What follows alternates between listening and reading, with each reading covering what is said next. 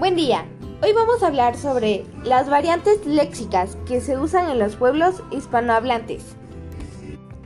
La expresión español de América agrupa matices muy diversos. No es igual el habla cubana que la argentina, ni la de un mexicano a la de un chileno.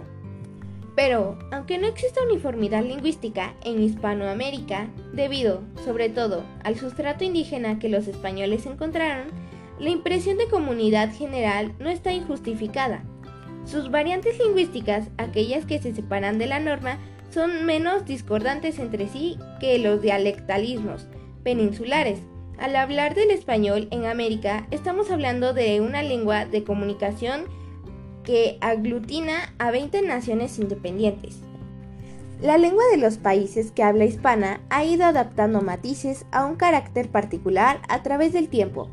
El impacto de la cultura local sobre la forma de hablar el español y la influencia de las lenguas nativas que ha ido mezclándose poco a poco para dar origen a nuestras nuevas palabras. Las variantes pueden ser las relacionadas con las diferentes formas de una misma expresión. Por ejemplo, en España se dice arcen y en México acontamiento para referirse al margen de las carreteras por las que se puede andar los que se presentan en una misma palabra pero con diferente significado. Podrido en Costa Rica es enfadado y en México significa echado a perder. Las de los vocablos que se usan en un país.